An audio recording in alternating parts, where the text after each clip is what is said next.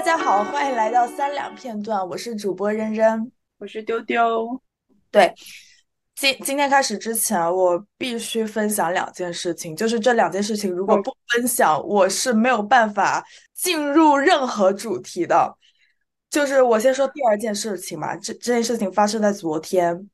就是我跟我两个导师的那个项目，到现在已经一年半了，然后昨天开完会。其实我感觉还行，因为我领了一堆任务，感觉是有推进的。但是我回来仔细想之后，我发现我们会上否决的内容是我过去一整年在做的内容，就是我过去这一整年做的内容全部都作废了。然后我现在要回到去年十二月份做的东西继续做。然后等我意识到这一点之后，我。我当时在办公室跟他们讲，然后有一个读了七年还没毕业的学姐，她就说她完全理解。然后我昨天回来之后，我吃完饭这件事情就是让我越想越难受，以至于我躺在床上，我真的整个人起不来。就是我，我，我去年一，我过去这一整年做的东西都都白费了。我还记得我前两次录播课的时候，我跟你说我跟我朋友做的那个项目三。做三个月的项目，然后经过结果优呃，就是数据优化之后，结果不见了。当时当时我在分享的时候，其实是过了一两星期了，就我的心情已经平复了。当时那个事情给我也稍有打击，但是没有这次这么大。可能是这一次真的就是一整年的做的东西，然后我就在回想，如果回到过去，我有没有办法去避免这样的事情发生？但我也不知道，我跟好几个人讲，然后他们就告诉我，可能研究就是这样子，就是搞学术就是这样子。我其实真的是因为我是一个会怪罪别人的人，就是不会轻易的怪罪自己，因为我觉得就是我也会反思啊，但是我觉得不能什么事情都往身上自己身上揽，所以这个事情我其实是觉得都是我导师的原因。可是其实好几个人他们也都经历过这种。所以啊我太崩溃了。所以为什么要这样？就是为什么一下子把一整年的东西都否定掉？是这样的，就是我我下的这篇文章是我导师提了提了一个新的一个呃指标吧，可以这么理解。然后我们就要测量这个指标，然后应用这个指标。然后我们这个指标是基于一篇文章的，所以根据那篇文章的思路，就是你先有一个。static 的版本，然后再有一个 dynamic 的版本，对吧？嗯。然后我 static 就比较简单，我去年十月份十月份就做就测完了，然后我就根据那篇文章的思路，我是直接进入到 dynamic 的。然后我测完之后，我就要开始应用它，在这个时候就被我导师喊停了。就是我有某位导师，他觉得。我觉得他可能内心觉得这个项目推进的太快了，觉得我做的太快或者怎么样，他就把我拽回之前，然后一直去讨论一些很细节的东西。就是如果我按照我当时那个进度，我是可以一直推进的，但是他就把我拽回去，然后讨论那些细节。然后我当时做的过程，我有很多问题，因为这个项目毕竟是导师们的项目，所以最后比如说要用哪些参数啊，要要怎么做，还是得他们拍板。所以我在开会的时候，我经常就是提出一些问题，但是我就获得了一些收获了一些沉默。其实我小导师是挺好的，他就会说一些他的想法，但是我小导师也没法拍板。我就回望我过去这一年，为什么整个项目一直停滞不前？有一个原因就是我大导师一直迟迟没有拍板，就是很多很多东西我跟我小导师都表达过了好多次了，但是他就迟迟没有回应。然后他当时对那个 dynamic 的这个部分，他很多问题没有回答，他就他可能就觉得说，那要不你就先回到 static 的那个衡量方式去去应用。所以我就是回到 static 的这个衡量方式，我就一直做做，从去年十二月做到了我现在。然后突然他们上周，其实结果就是其实也不怎么，有一些结果不太好，所以。这一年我其实做的有些沮丧，就是因为就结果有时好，有时不好嘛。其实它并不是很稳健的。然后他们可能渐渐的也意识到这一点。然后上周他们就是回去看了一下我们我们原来就是的那篇文章，我们是基于一篇文章做的，他们就回去看那篇文章，他们发现那篇文章是没有 static 的应用的，所以他说那我们就也不要做了。但是我过去这一年我都在做 static 的应用了，我如果到去年十二月，我本来我就可以用 dynamic 的应用接着做，但就是因为 dynamic 的这个。这个测量方式有一些问题没有解决，很细节的问题。他们就说：“那回到一个简单版本。”我早上八点半起来，然后我躺在床上，我就想到我要做这个东西，我就很难受。然后我就可能拖拖拖拖到十点多我才起床。今天早上我就又就是只能接着做了，我太崩溃了。就听起来你你。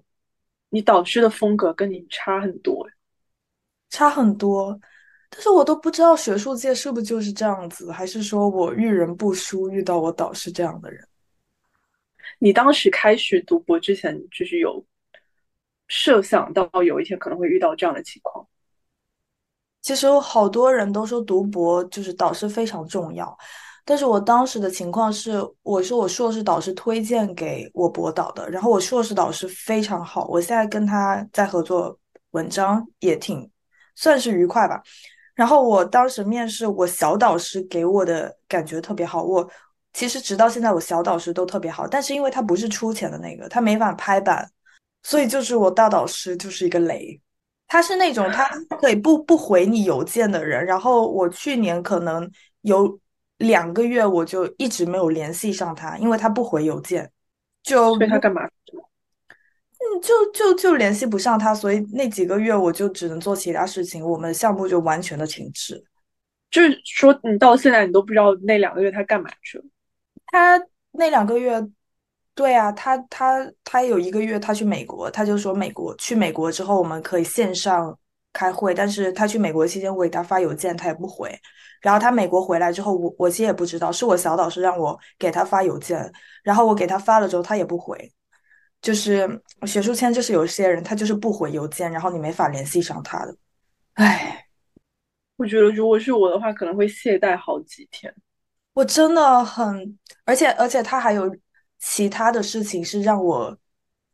更加会懈怠的，就比如说我经常做了好多东西，然后我们可能隔很久没有。没有开会了，他就已经忘了我在做什么了。然后我把这些东西丢给他，他不会看的。就就是他之前，他之前就去美国之前，他就跟我说：“哦，那你做做某个方向吧。”然后做完之后，你就直接把它放到我们的最那个最终版本，因为我们有一个 share 文档。然后你就他说你把结果放上去，然后你可以开始在上面写东西。所以我就一直在写，写了几十页吧。然后放了好多个表格，就是我做东西。然后等到他从美国回来之后，就那两个月没有联系之后，我把那个东西发给他，我们到现在都没有聊过那个东西。就是明明就是那么久了，对啊，就明明你自己布置的任务，就他可能提一嘴吧，然后他可能两个月后发现那个东西他并不是很感兴趣，所以我真的就是白做了。这这个事情其实。就是我上上次说我是一个吭哧吭哧干的人嘛？这件事情我就是其实就是吭哧吭哧的干。然后这个事情之后，比如说我们九月份以来，他现在比较积极推进项目，他就跟我说你把东西放上去，然后你可以开始写东西。他每次开会都讲，但是其实我没有写，就是我就不管他了。我之前我他妈写了那么多，你看都不看。嗯，唉，天呐，如果你作为一个。博士生，然后跟你的大导师提出你的不满，比如你对他这种两个月不回邮件的行为的不满，会怎么样？哦，我没有提过哎，但是我我其实有稍微跟我小导师透露过，我小导师也明白这是我大导师的作风。然后因为我小导师很好嘛，所以在我大导师消失的那两个月，我小导师会就是会每。会看看我最近在干嘛，因为我当时还在上课，他就说：“那你先好好上课，然后你跟你朋友的那个项目先做这种。”所以就是有我小导师在，我就还好吧，可能是。我突然想到，我们上期聊那个完成大于完美，我现在突然觉得你在这样一个大导师的手底下，确实要有这种心态，不然你要是什么都要求完美，结果你你交出一个你付出好多好多心血的东西，就是比你那个所谓的粗放版的完成还要高的东西，然后结果他还看都不看一眼，我觉得要是我的话，真的会心梗。我真的是心梗过好多次了。而且他之前从开学他就让我说，每次给他们开会之前要提前两天把东西发给他们。然后到后来我发现他连那个邮件看都不看，我每次都会发一些整理过的文档，说开会要的内容，然后我还会在邮件里给他们总结一下，就是用 bullet point 总结一下我这周要做要要聊什么之类的。后来我发现他连这个邮件就是甚至都不打开了。我我真的，因为他我我是一个很少会自我怀疑的人，但是因为他，我甚至就是自我反思了很多。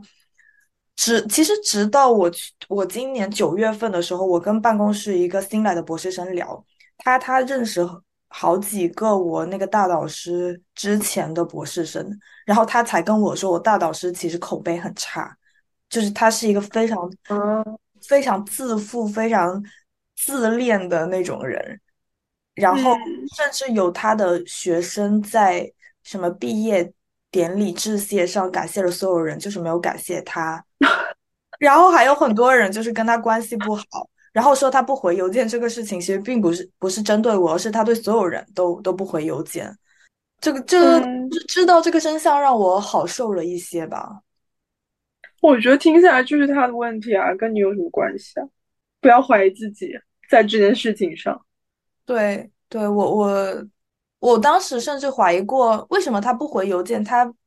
他对我回避。其实当时他不回邮件，跟我跟我男朋友分手是差不多是一个时候吧。嗯。然后我我男朋友的问题我解决了，因为我们分手过之后，我们不是复合了嘛？我在他把把我男朋友追过来的过程中。我就是了解了一些依恋性人格的知识，然后我知道我男朋友是一个回避型人格，嗯，然后我当时就把这个联想到我导师，我心想我导师就是为什么会回避我呢？是不是因为我做的东西他就是解决不了，他觉得太困难，所以他干脆就是回避呢？我我甚至觉得是不是我做的东西不感兴趣，导师他就完全不理你了？其实这种这种事情非常普遍的，就是在。在学术圈，可能你做的东西导师并不感兴趣，他对你花的时间就会少很多。可是关键是这个项目是他的项目，是他提出来的想法。对啊，就我通篇听下来，我会觉得他一直在抛出一些东西，一些 idea，然后想让你们去落地，往下，对啊，往下做去落地。然后结果他好像只是负责抛出来，然后后面他就完全不管。对啊，甚甚至到后面，其实是我让我抛出来，我抛出了一堆，然后可能他觉得没有一个是感兴趣的。天呐，你还有几年才能毕业呀？我我四年吧，我现在第二年，其实其实这个项目慢慢拖也没问题，但是我这个大导师在九月份让我更崩溃的一点是，我当时已经对他很失望了，我就想，反正这个项目我慢慢做，毕业能做出来就行。然后我还有系里还有其他几个导老师，他们邀请我一起跟他们合写，还有我朋友的项目，我就想跟他们合写。然后我就跟我大导师聊，然后那一天他脸特别臭，他就说你不能不能做那么多项目，你只能做两个。好烦啊！所以他真的就是打工界的老板，你懂吗？他就是他就是限他限制我做项目，所以我现在只能做两个项目。我我之所以有一点动力想要推进这个项目，就是因为我希望赶紧有一个有一个能投稿的初稿出来，这样我就可以做其他的项目。嗯，你们毕业的要求是什么？毕业的要求就是要写三篇文章，然后不不需要发表，只要导师他们觉得 OK 就可以了。所以所以你跟导师的关系肯定要好呀，不然导师不行，他就迟迟卡着你。唉。感觉读博也是一个修行的过程。是的，我天呐，我朋友说读博就是渡劫。上辈子杀人放火，这辈子读博，太惨了，我真的太难受了。所以你的你的第一件事是什么？OK，这件事情就这样了哈。啊，我觉得跟这件事情比起来，我第一件事都不算什么了。第一件事其实是两天前，啊、就是我我硕导邀请了一个业界的嘉宾来演讲，然后我就帮他，我要去听嘛，我就帮他把那个嘉宾从办公室接到教室，然后你接他的一路上，你不就是要跟他有一些闲聊嘛？然后我就在这个过程表现的非常的差。就是我发现我是一个，就是我如果跟人聊学术，我可以聊得非常好的，但是但是如果你是说一些 small talk，就是聊一些有的没的这些，我就会聊特别差，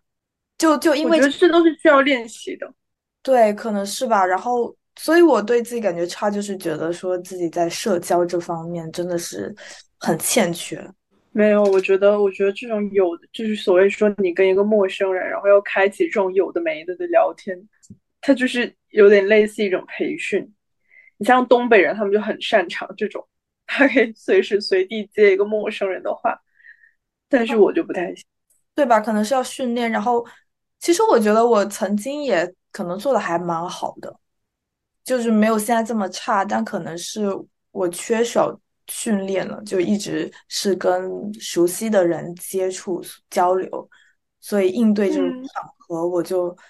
呃就做就做的挺不好的。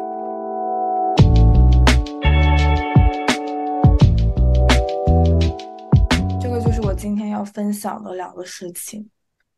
你说出来有好受点。说出来有好受一点，对，我觉得第二，对不起，就是后面这件事真的还好啦，前面那件事完全不是你的问题。就我觉得，如果你要伤心的话，只能是伤心为什么运气不好，就倒霉碰上了这样的导师，但是绝对不能是伤心说觉得自己能力有问题或者怎么。嗯，哎，我跟你讲，我我们前几天学院有一个活动，然后当时一个老教授就跟我们说他对研究的理解，他说他觉得研究是百分之五十的运气加百分之十的天赋加百分之四十的百分之四十的努力，所以他觉得运气这件事情占了百分之五十。我也觉得啊，但然后我其实我之前，比如说我跟别人说我运气好的时候呢，我会觉得自己就会我会担心自己是不是显得太过谦虚了，就是别人会一般人就是会跟我说啊什么，就是说你太谦虚了啊，不是因为你运气好，肯定是因为你能力也行。可是其实在我内心，我会真的觉得是我我运气还蛮好的。然后我就最近我渐渐发现，在学术圈，当我跟别人说我运气好的时候，别人就是会投来那种羡慕的眼光，因为他们就是说运运气就是成功的一部分。运气真的很重要啊。是嗯我我前阵子还在想，就是你知道很多人就会说什么说，哎，我今天拥有的一切都是我努力得来的，或者怎么样，就他们会觉得说自己是非常就是 deserve this，嗯但是我不会这样想，因为我我真的会觉得说，就其他那些人是他们不够努力吗？其实不是，投胎也是一种运气吧。对啊，你生活在你生在生活在哪个城市，其实很大程度上它就是，如果如果你真的觉得说你今天得到一切只要靠努力就可以完成的话，OK 啊，那你现在去那种西南的农村，你重新投胎，你去那边，然后你用同样的努力程度，或者甚至你付出两倍或者三倍的努力，你都不可能，或者非常缥缈吧，嗯能拥有你今天拥有的一切。所以我不觉得说，就说自己运气好是什么很谦虚，或者说好像隐隐形的在炫耀似的。我觉得大家就是要承认，但是这个我又回到我刚刚刚说的那个我的最近很崩溃的那个事情。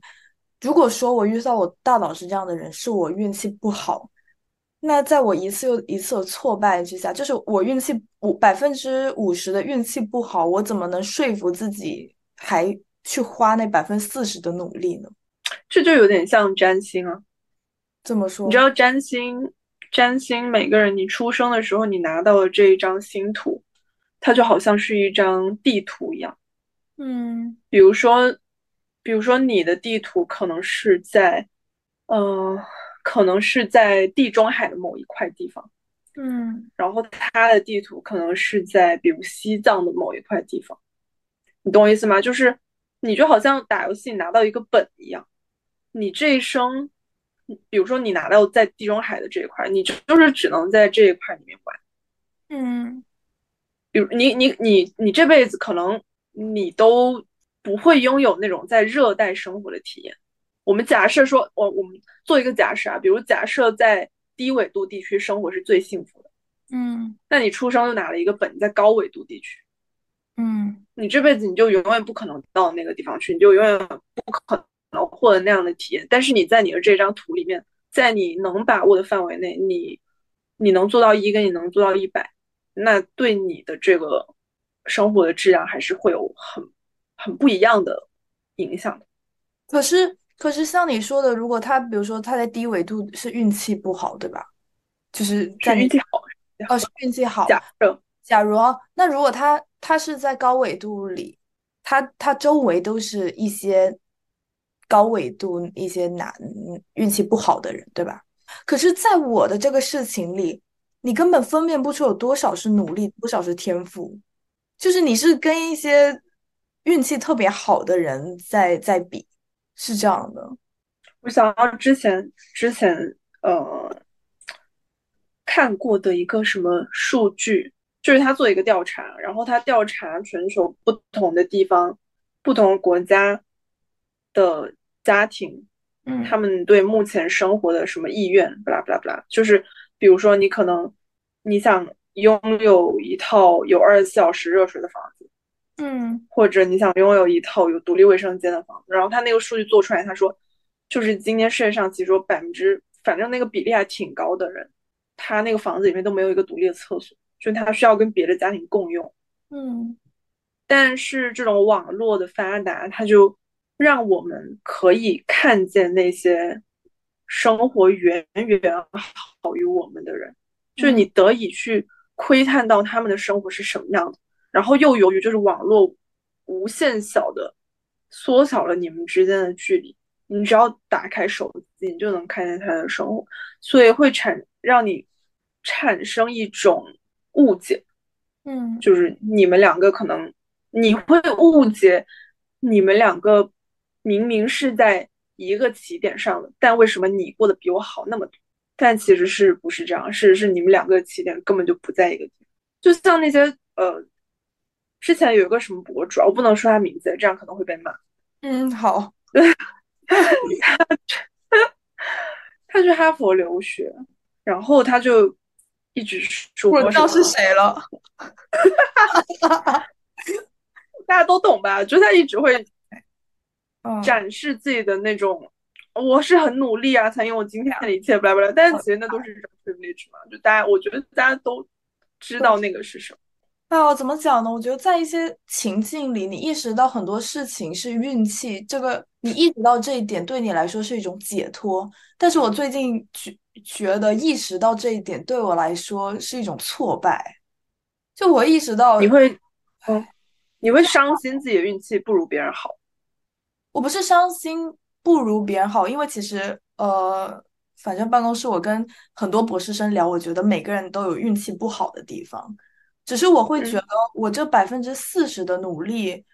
变得完全微不足道。就是可能我我之前会意识到，那可能百分之七十的努力加百分之二十的运气，这我可以接受。可是当我越来越发现，哦，可能是百分之四十的努力和百分之五十的运气，那这种时候知道很多事情是因为运气，意识到这一点就会让我觉得挺痛苦的。但是我刚刚突然在想，就是在你假设说你遇到了你现在这个导师就是一件运气超级超级差的这个前提之下，就是你这百分之四十的努力让你可以顺利的毕业，对，可能重要。只能降低自己的期待，就是其实我也只是想要想要毕业而已。唉，我觉得，我觉得无论什么事情都是会有遗憾的。就如果是我，换做我是你的话，我肯定也会希望说这件事情能尽善尽美。嗯，就我可能也也会想说，如果可以的话，那就不只是做到毕业，可能想让自己发表的东西，我自己更满意啊，或者说，呃，写的更好，更多人认同或者怎么样。我觉得或多或少都是会有这种期待，这种期待是很正常。对啊，学术圈就是一个不断不断就是降低你期期待的地方。哎，但是你说的打工肯定也有很多很悲惨的运气不好的事情。你说我吗？你有吗？你最近有类似的事情吗？我还好，我现在对这份工作已经看得很淡了，没有什么大的意外的话，它基本上就是这样，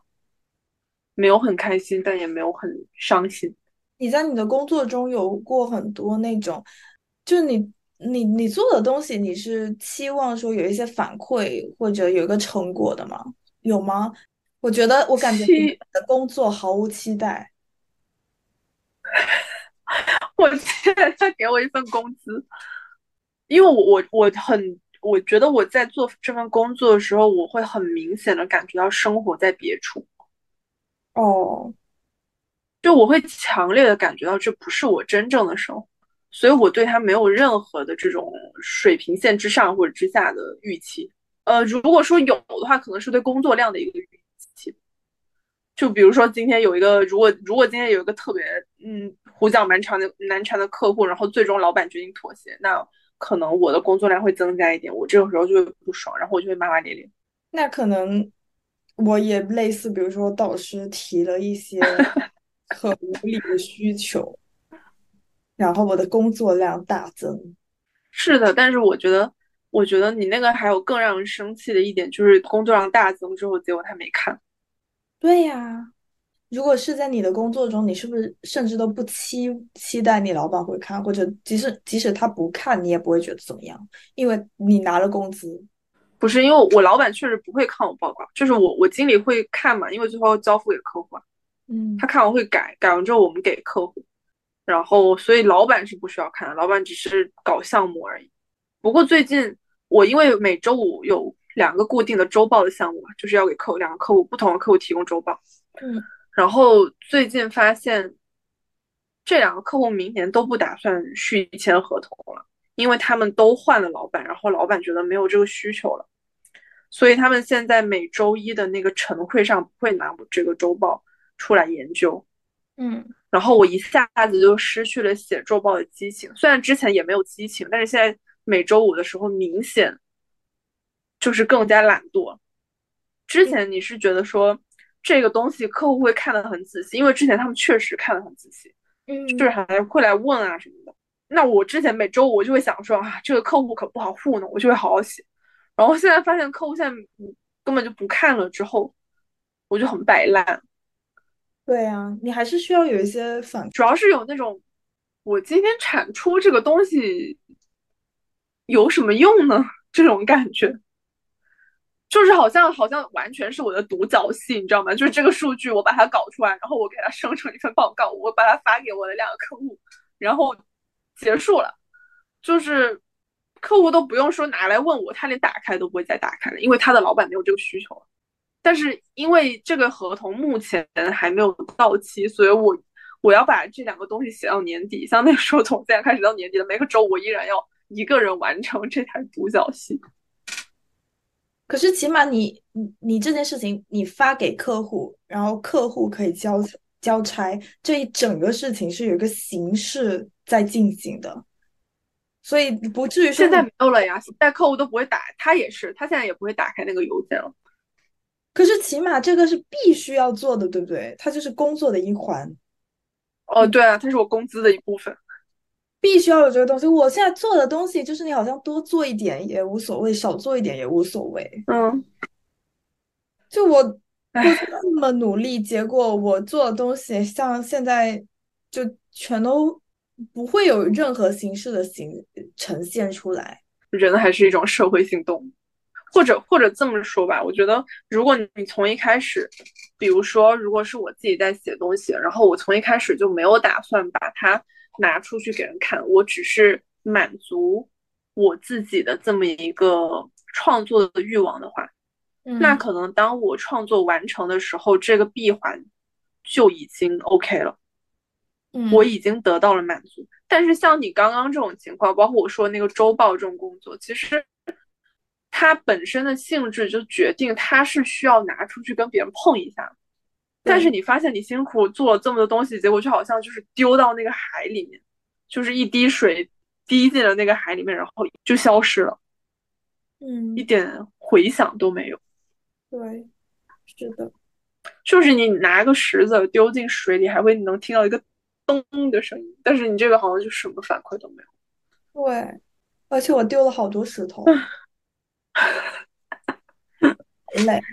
这期就是劝人不要读博系列，我会在最后把你这个加进去的。Show notes 最后一条，劝大家不要读博，点点点，太痛苦了。我之前想要读博，有个原因是觉得我需要一些研究能力的训练。然后如果我去到公司，这主要是因为我之前的实习，我去到那里。领导也可能不怎么管我，我就觉得收获不到很多领导经历上的栽培。但是我读博的话，起码我的导师是会用心栽培我这个人的研究能力的。可是我跟一些已经工作的人，比如说我男朋友，领着一份高薪的工作，跟他一比，我就觉得好像不是这样的。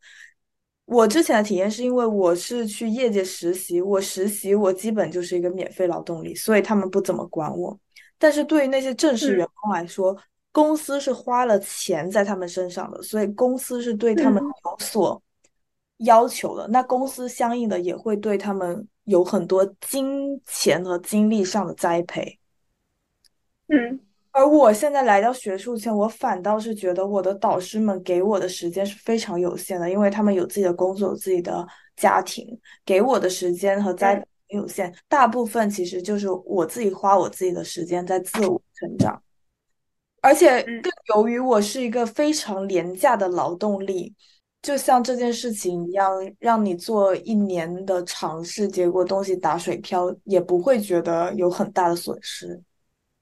公司的话要考虑成本，所以追求效率。但学术圈不知道是因为人工太便宜或怎么样，就是效率就不是一个追求。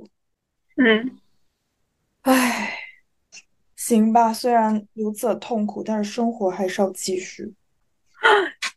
结束的前夕还是要喝一碗鸡汤。对，好吧，那我们这一期三两片段就先到这里啦。